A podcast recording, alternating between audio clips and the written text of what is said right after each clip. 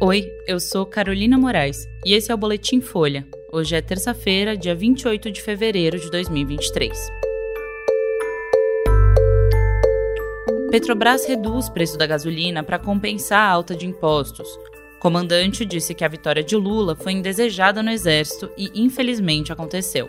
E taxa de desemprego em 2022 cai para 9,3%, a menor desde 2015.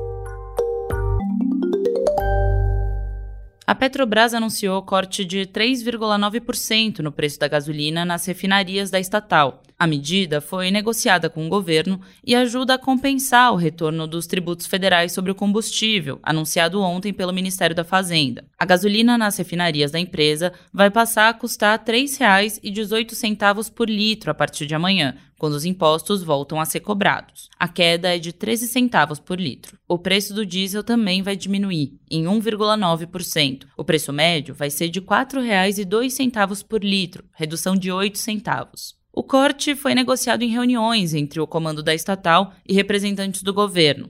O secretário executivo do Ministério da Fazenda, Gabriel Galípolo, se reuniu com diretores da companhia no Rio de Janeiro. O ministro de Minas e Energia, Alexandre Silveira, também participou das conversas. O uso da estatal para minimizar o impacto da volta dos impostos foi confirmado pelo ministro da Fazenda, Fernando Haddad. Ele afirmou que a política de preços da empresa tem um colchão que permite reduzir ou elevar os preços. Mas o mercado de combustíveis não via espaço para redução agora, embora os preços internos estejam acima das cotações internacionais. A avaliação é que o mercado externo tem tendência de alta no segundo trimestre, com a formação de estoques para o verão no hemisfério norte.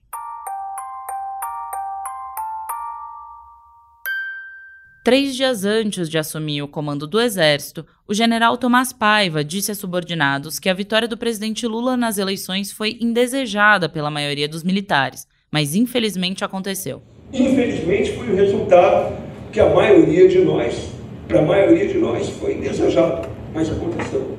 O áudio foi gravado por um dos presentes numa reunião do Comando Militar do Sudeste, em 18 de janeiro. Paiva era o responsável por esse comando e assumiu a chefia do Exército no lugar de Júlio César de Arruda, que foi demitido por Lula depois dos ataques golpistas de 8 de janeiro. A gravação circula em grupos de militares desde a semana passada e foi divulgada nessa semana pelo podcast Roteirices. A Folha confirmou a veracidade do conteúdo. Na reunião, Paiva também disse aos subordinados que as Forças Armadas participaram da fiscalização das urnas eletrônicas no ano passado e não encontraram falhas.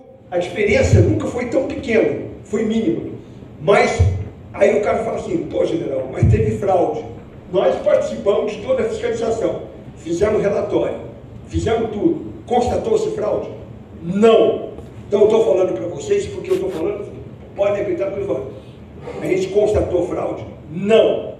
Em outro trecho da conversa, Paiva afirmou que o governo de Jair Bolsonaro interferiu em diversos momentos no Exército e que a politização da força nos últimos anos criou desgastes para os militares. O Exército foi procurado, mas não comentou as falas do comandante. E a taxa de desemprego no Brasil caiu para 9,3% na média do ano passado, segundo o IBGE. Esse é o menor índice anual em sete anos, desde 2015, quando a economia brasileira estava em recessão. A retomada do mercado de trabalho foi impulsionada pelo fim das restrições da pandemia, o que levou a uma redução do desemprego e um recorde na população ocupada. Mas a abertura de vagas perdeu fôlego no final do ano, com a desaceleração da atividade econômica. Em 2020, com o auge da pandemia e do isolamento social, o desemprego atingiu 13,8%, o maior patamar da série histórica iniciada em 2012. Em 2021, a taxa foi de 13,2%. Em média, 10 milhões de pessoas estavam desempregadas em 2022. O Instituto considera como desempregadas pessoas de 14 anos ou mais que estão sem trabalho e seguem à procura de novas vagas. Quem não está buscando oportunidades, mesmo sem ter um emprego, não entra nesse grupo. Considerando tanto o mercado de trabalho formal como o informal, o número de ocupados chegou a 98 milhões em 2022, o maior índice da série histórica. Mas a renda vinda do trabalho ainda não se recuperou e continuou similar à de 2021, de cerca de R$ 2.700.